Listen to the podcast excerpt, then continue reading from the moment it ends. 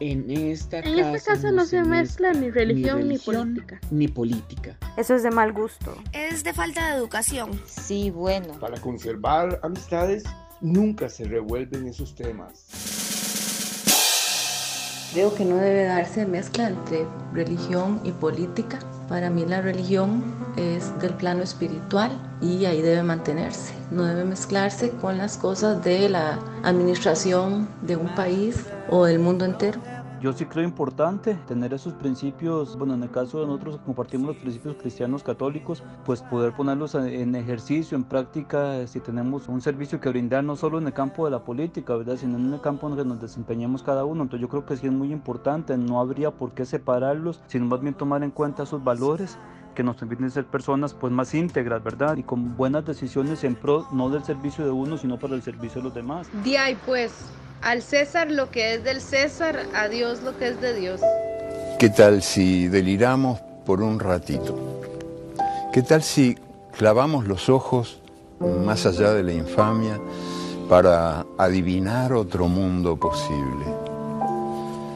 El aire estará limpio de todo veneno que no provenga de los miedos humanos y de las humanas pasiones. En las calles los automóviles serán aplastados por los perros. La gente no será manejada por el automóvil, ni será programada por el ordenador, ni será comprada por el supermercado, ni será tampoco mirada por el televisor.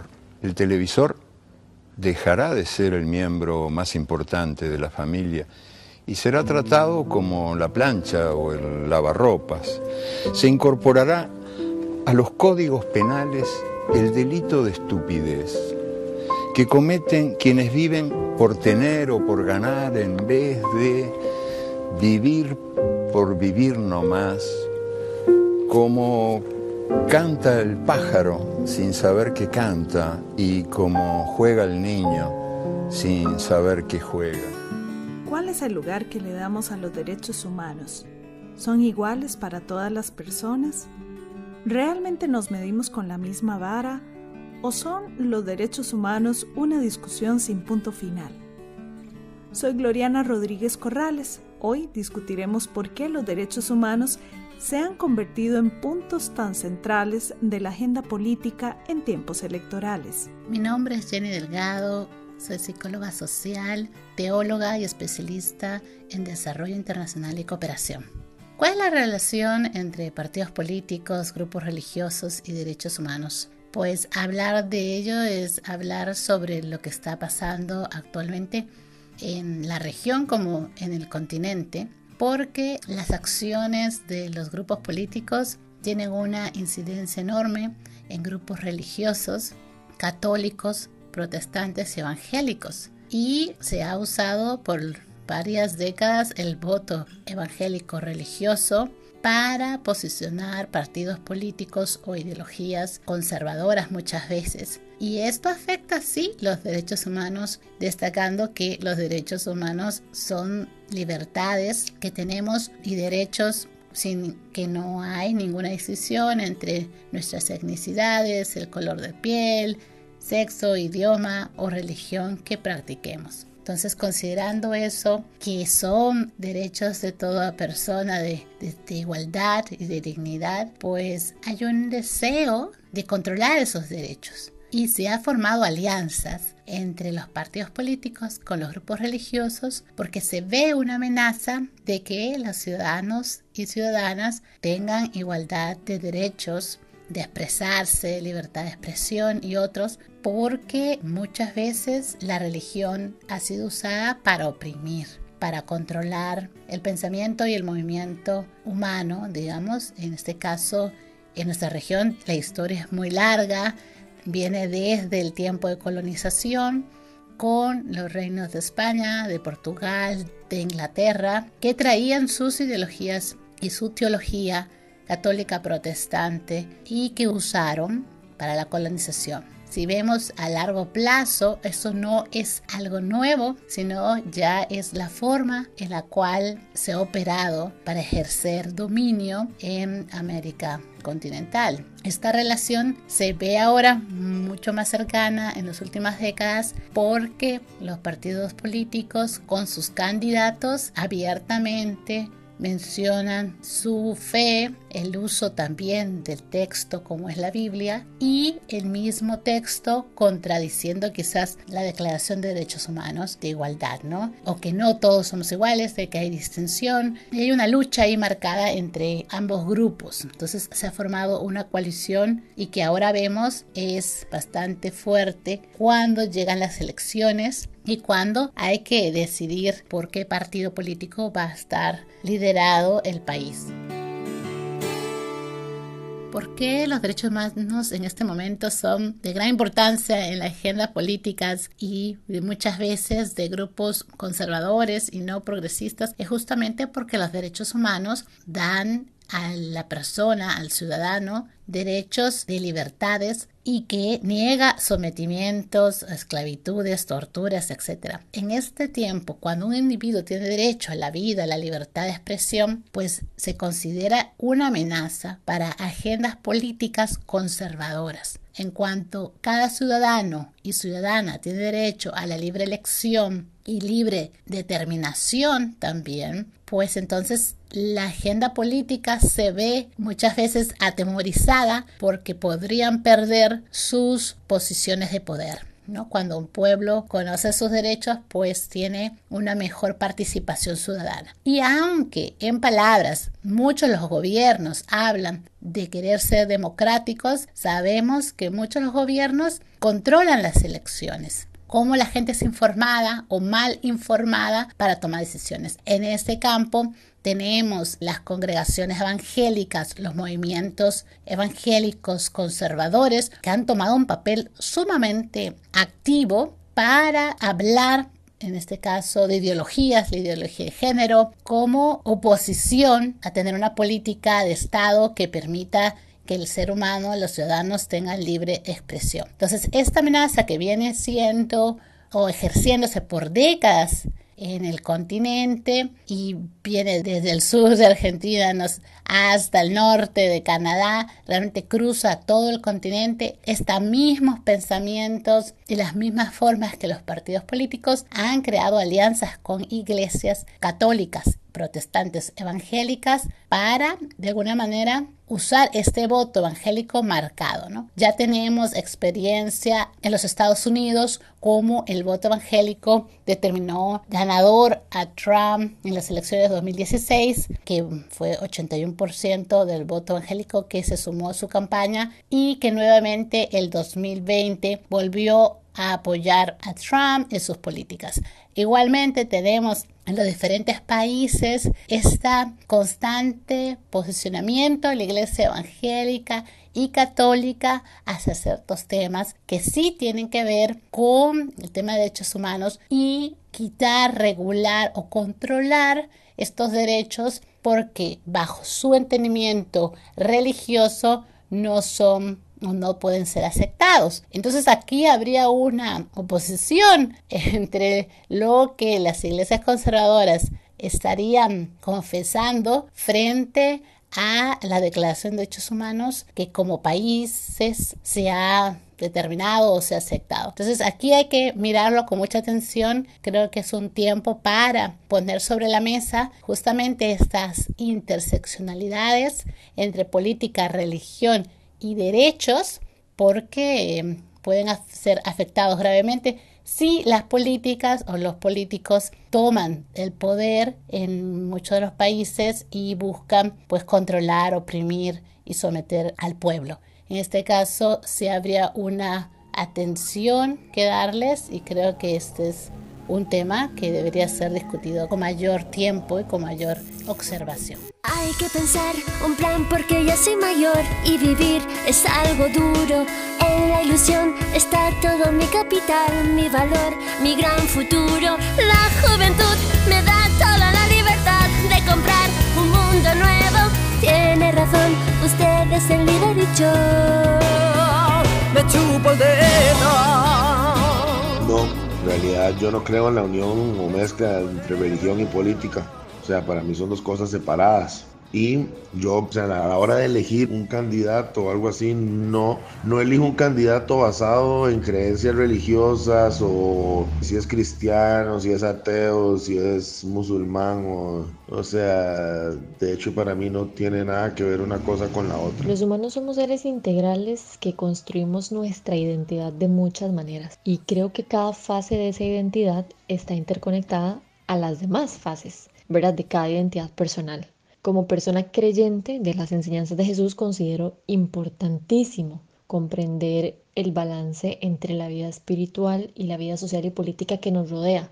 Además, soy una persona sumamente política, es decir, me interesa participar e incidir en la vida política del lugar donde vivo, lo cual no significa, por supuesto, que considero que mi fe debe gobernar la vida de quienes no lo desean, ¿verdad? Es más, considero muy importante el establecimiento de un Estado laico que evite el uso de cualquier religión como medio para manipular a las personas en sus decisiones políticas. Pero creo que esto pasa por crear una cultura de respeto a las creencias e identidades ajenas, que a su vez precisa de profundas discusiones sociales que lamentablemente no se están dando en todos los países. Yo creo que para un creyente, un cristiano, es muy difícil dejar la fe fuera en una decisión política, como lo es difícil dejarlo en una decisión familiar o una decisión de lo que sea. La fe en un cristiano va a estar impregnada en todo lo que hace, de hecho, eso no lo debería delimitar. Los derechos humanos se han encargado de pensarnos como seres en igualdad, tratando de buscar lo común en nuestras diversidades, igualdades que respeten y acepten lo que somos sin homogeneizarnos, y para América Latina construir una igualdad en la diversidad, un común en la diferencia, es uno de los principales desafíos. Entonces es valioso preguntarse, ¿por qué los derechos humanos se convierten en centrales en la agenda política?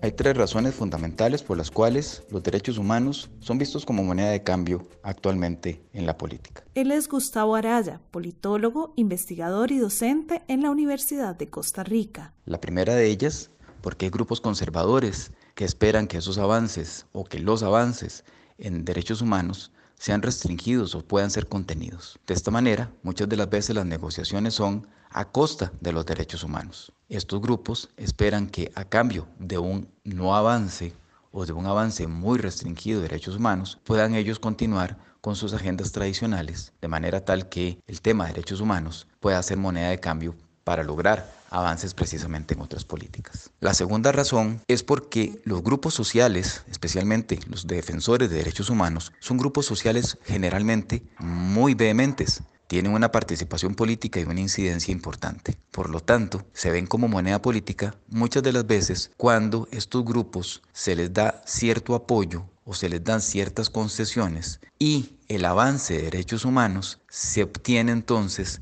de manera tal que los grupos que los apoyan puedan convertirse en grupos de soporte para el impulso de otras políticas públicas. La tercera razón es porque normalmente en la pugna política, especialmente electoral, ya esto no es para el establecimiento de políticas públicas, sino durante los momentos electorales, los derechos humanos son moneda de cambio, de alguna manera, son producto de una negociación social mucho más amplia, de forma tal que hay candidaturas que están dispuestas a avanzar o incluso a retraerse, a más bien involucionar en derechos humanos a cambio de votos de otro tipo de poblaciones, especialmente las más conservadoras. Esto hace que los derechos humanos hayan resultado, digamos, de alguna manera negociables, cosa que no debía haberse presentado nunca. Sin embargo, por las tres razones, sea para impulsar una agenda conservadora, sea para tener avances, pero para lograr el, el apoyo de los grupos que soportan o que dan una defensa de estos derechos humanos, o bien para el cambio en momentos electorales para lograr apoyos de unos grupos o de otros, el tema de los derechos humanos ha sido fundamental en la política actual, tanto a nivel propagandístico, tanto como a nivel de políticas públicas, tanto también como a nivel de la lucha de los movimientos sociales.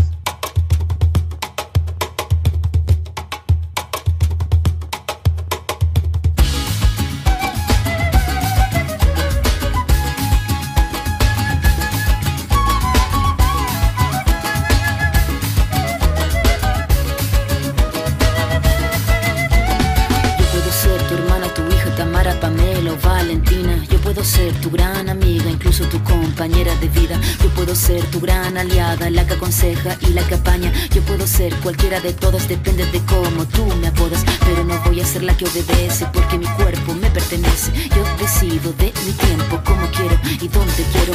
Independiente yo nací, independiente decidí. Yo no camino detrás de ti, yo camino de la para ti. Tú no me vas a humillar, tú no me vas a gritar. Vas a someter, tú no me vas a golpear. Tú no me vas a denigrar, tú no me vas a obligar. Tú no me vas a silenciar, tú no me vas a callar. En ningún país irán presos los muchachos que se nieguen a cumplir el servicio militar, sino los que quieran cumplirlo. Nadie vivirá para trabajar, pero todos trabajaremos para vivir. Los economistas no llamarán nivel de vida al nivel de consumo, ni llamarán calidad de vida a la cantidad de cosas. Los cocineros no creerán que a las langostas les encanta que las hiervan vivas. Los historiadores no creerán que a los países les encanta ser invadidos. Los políticos no creerán que a los pobres les encanta comer promesas. La solemnidad se dejará de creer que es una virtud. Y nadie, nadie tomará en serio a nadie que no sea capaz de tomarse el pelo. Este panorama de enlaces políticos religiosos responde a una coyuntura en la región donde nos hemos ido alejando de la idea de un Estado laico, donde se ven vulnerabilizados los derechos humanos de ciertas poblaciones. Somos parte de esta región y por tanto tenemos que tomar el tiempo para mirarnos y visibilizar los efectos de estas decisiones. La reflexión sobre eh, los vínculos entre la política, la religión y los derechos humanos en las sociedades centroamericanas, pues tendría que partir primero de una consideración que a menudo se pasa por alto y es que a lo largo de las últimas décadas ha habido un incremento de la presencia de las iglesias, especialmente neopentecostales, en buena parte de las comunidades, especialmente empobrecidas de las sociedades centroamericanas. Él es Carlos Sandoval García, investigador en el Instituto de Investigaciones Sociales. Por ejemplo, en los resultados que se recoge en el libro Centroamérica Desgarrada, que fue publicado con Claxo y que fue realizado como parte de la cátedra Humboldt de la Universidad de Costa Rica, por ejemplo, un 40% de personas jóvenes encuestadas en colonias o zonas empobrecidas de las capitales de Centroamérica, un 40% dice participar en iglesias cristianas un 18% lo hace en iniciativas de la Iglesia Católica y apenas un 7% en partidos políticos. Mientras tanto, por ejemplo, los grupos deportivos obtienen un 43%, es decir, solo los grupos deportivos alcanzan una membresía un poquito mayor que las iglesias cristianas. A partir de estos datos uno podría preguntarse por qué este incremento y por qué esta presencia de estas iglesias. Yo diría que hay una razón o hay un conjunto de razones importantes. Una es que en el contexto de ausencia de oportunidades, las iglesias dan seguridad, dan también o ofrecen un espacio de socialización o de sociabilidad que en las comunidades es muy difícil tener. Es decir, que las personas no necesariamente asisten por razones de coincidencia teológica o política, sino más bien porque hay muy pocas oportunidades. A eso se suma, diría yo, que la Iglesia Católica renunció a la posibilidad de adoptar un compromiso social más fuerte como pudo haber sido el asociado a la teología de la liberación o la opción preferencial por los pobres y suscribió más bien una línea conservadora que encontró coincidencia con las iglesias neopentecostales. Eso es muy importante decirlo, es decir, el crecimiento neopentecostal nos explica si no se toma en cuenta el letargo y la actitud conservadora o neoconservadora de la Iglesia Católica. Y por otra parte, sin duda hay una escasa actividad cívica o ciudadana organizada en las comunidades. Es decir, los partidos que podríamos llamar progresistas en el sentido más amplio tienen muy poca presencia en las comunidades. Ahora bien, esta presencia que es real, ¿verdad? que es palpable y que es evidente, ha empezado a ser más explícitamente instrumentalizada en torno a ciertas agendas políticas marcadas por puntos de vista neoconservadores, especialmente referidos a derechos sexuales y reproductivos, y ha convertido este, estos movimientos religiosos en puntas de lanza o de pies de apoyo para iniciativas electorales. Ya lo vimos hace cuatro años en Costa Rica, hay que decir que en Nicaragua el actual Frente Sandinista se dice socialista, cristiano y solidario y tiene un vínculo muy importante, tal vez pocas veces analizado con las iglesias neopentecostales. Tampoco diría yo que este mundo neopentecostal es uniforme y monolítico. Hay diferencias, hay quienes dentro del mundo neopentecostal o protestante en general, y no se diga católico, son críticos de estos movimientos. Creo que eso es muy importante también subrayarlo. Pero lo más importante, diría yo, es prestar mucha atención al mundo de estas comunidades donde viven los sectores mayoritarios de nuestras sociedades centroamericanas y donde hay tan pocas oportunidades. Llegará por fin el día de la ira. Vestirás de abril las calles y las plazas. Construirás tu nido en mis manos de encina Desharemos el camino y la cama. Llegará por fin el día en que despiertes. Temblarán por fin los templos de la usura. Todo será incierto, todo menos tu vientre. Nuestros dioses sonreirán si me desnudas. Bueno, yo soy católica, creo en mi Dios, obviamente que tengo que entender que en los gobiernos habrá de todo y no puedo mezclar una cosa con la otra, seguiré con mi ideología, o sea, política y con, con mi Dios, respetando a cada quien. La inclusión tal vez de un ser divino, llámese Dios, para cualquier religión. A nivel político yo pensaría, o más bien mi forma de, de creerlo es que que no es la forma más adecuada de incluirlo, ¿verdad? En mi caso yo no lo practico, no, no lo incluyo. Yo más bien me baso más en las necesidades como ciudadano y las necesidades que podría tener el Estado para poder escoger una persona que pueda guiar, digamos, por el camino correcto dichas necesidades, ¿verdad? Para poder obtener, digamos, esos frutos que andamos buscando nosotros como ciudadanos de, de una población. ¿Y cómo incluye a Dios en sus decisiones, elecciones políticas? No, no creo que lo incluya. Es un tema más de valoración de costo-oportunidad entre los partidos políticos y los candidatos. También valoro más el feeling que le tenga yo a cierto candidato. A veces este, también ha sido una embarcada, francamente, a lo largo de los años he llegado a esa conclusión. Somos la alegría que regresa. El día de la furia en primavera. La muerte y el dinero perderán sus mágicos poderes y ni por defunción ni por fortuna se convertirá el canalla en virtuoso caballero. La comida no será una mercancía, ni la comunicación un negocio porque la comida y la comunicación son derechos humanos. Nadie morirá de hambre, porque nadie morirá de indigestión. Los niños de la calle no serán tratados como si fueran basura, porque no habrá niños de la calle.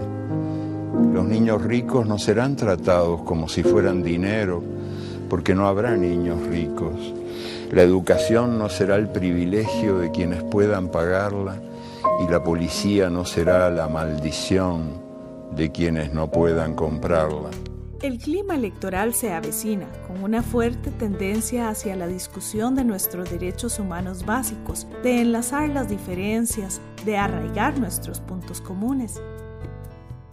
El tema de los derechos humanos es delicadísimo como importantísimo. Ana Castro, abogada y activista por los derechos humanos y las diversidades. Importantísimo porque en una u otra circunstancia de nuestra vida y de nuestro ser como humanos y humanas nos incluye. Y delicadísimo porque ha sido usado históricamente a lo largo de la historia de la humanidad por las religiones, por el machismo, por la política y las agrupaciones sociales, sobre todo de nivel más conservador, ha sido utilizado a lo largo de la historia como forma para subyugar, para controlar, para dominar y para mantener a ciertos sectores aislados, segregados y relegados a una vida sin derechos, a una vida sin dignificación, a una vida con discriminación y en términos generales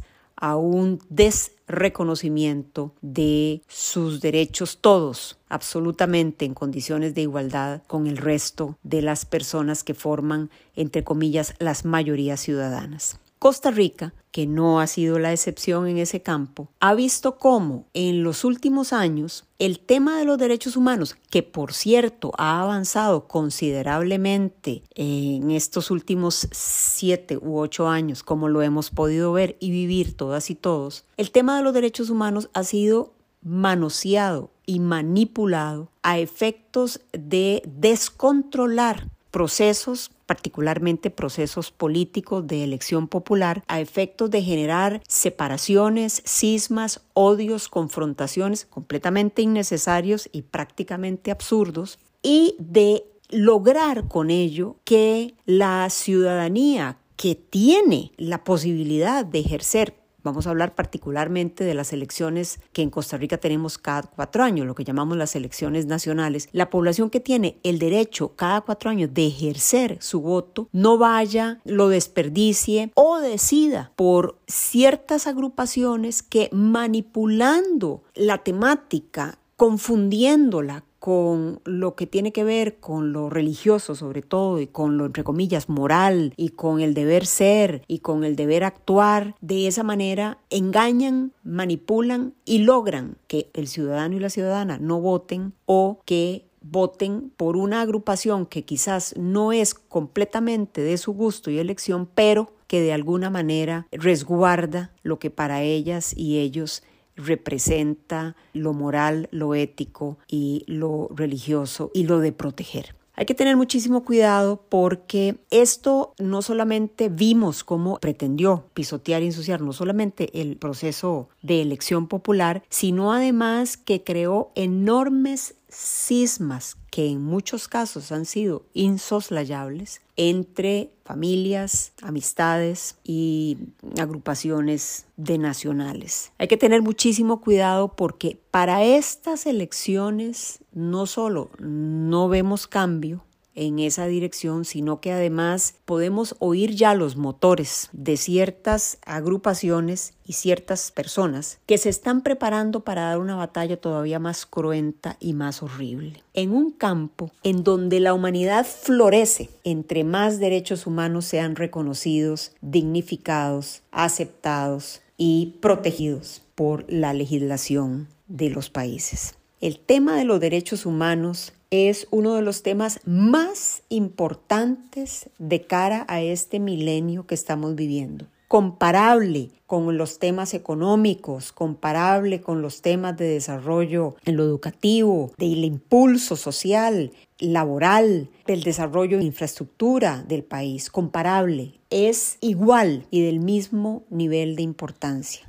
Sin embargo, hay que tener mucho cuidado porque algunos sectores van a utilizar estas elecciones para hacernos creer que lo que hemos avanzado nos ha sido para mal. No es lo que la ciudadanía requiere, no es lo que el país reclama, sino que es culpa de unos cuantos que han causado comillas, ese daño a Costa Rica y que por lo tanto no solamente no debemos avanzar en esta temática más de lo que hemos avanzado, sino que además debemos de retroceder en lo que ya de por sí hemos logrado. Hay que tener cuidado, hay que abrir los ojos, hay que abrir la mente, hay que tener los oídos y los ojos prestos y la inteligencia también. Esta campaña pretenderá llevarnos a lo más oscuro de nosotros y nosotras, pretenderá tocar no nuestra inteligencia, sino sacar ganancia de la ignorancia y pretenderá poner a Costa Rica en un espacio al cual no queremos volver como en las elecciones pasadas y dependerá de nosotras y nosotros redireccionar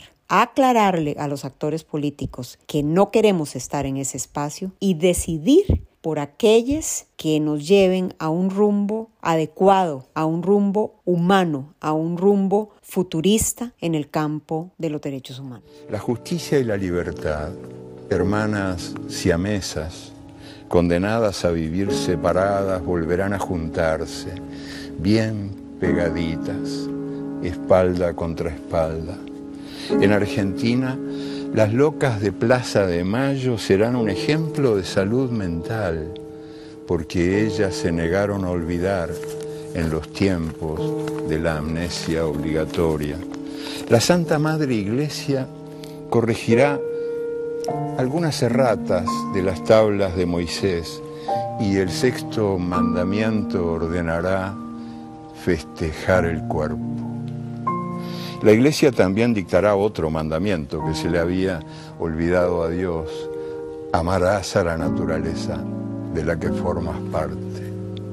Serán reforestados los desiertos del mundo y los desiertos del alma.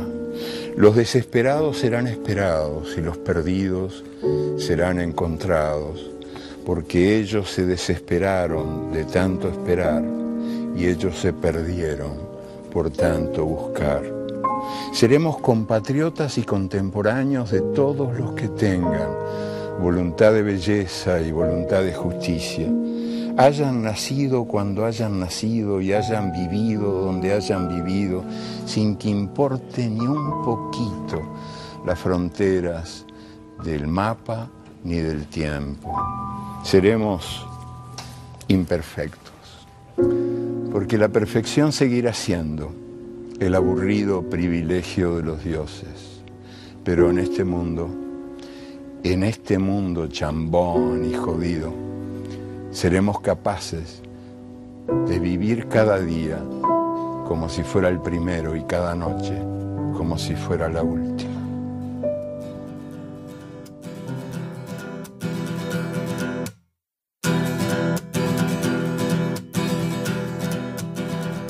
Las urnas también se pone en discusión lo cotidiano, lo que comemos, por dónde andamos y hasta lo que sentimos. Los derechos humanos no deben ser mercancía ni moneda de cambio, menos en tiempos electorales, menos cuando impliquen discriminación y desigualdad para alguna población. Le invitamos a seguir a Sin Punto Final en Instagram y en Facebook nos encuentra como Sin Punto Final Podcast. También puede leer nuestro blog.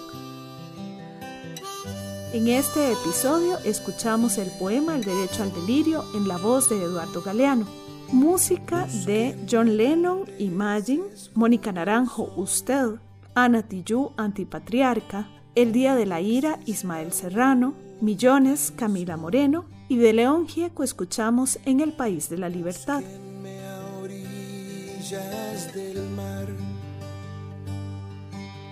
La coordinación general estuvo a cargo de Diana Acosta, producción general y guion, Flori Chacón y Gloriana Rodríguez. Sin punto final, un proyecto de comunicación del Instituto de Investigaciones Sociales, Universidad de Costa Rica. Soy Gloriana Rodríguez Corrales. Nos encontramos en el próximo episodio.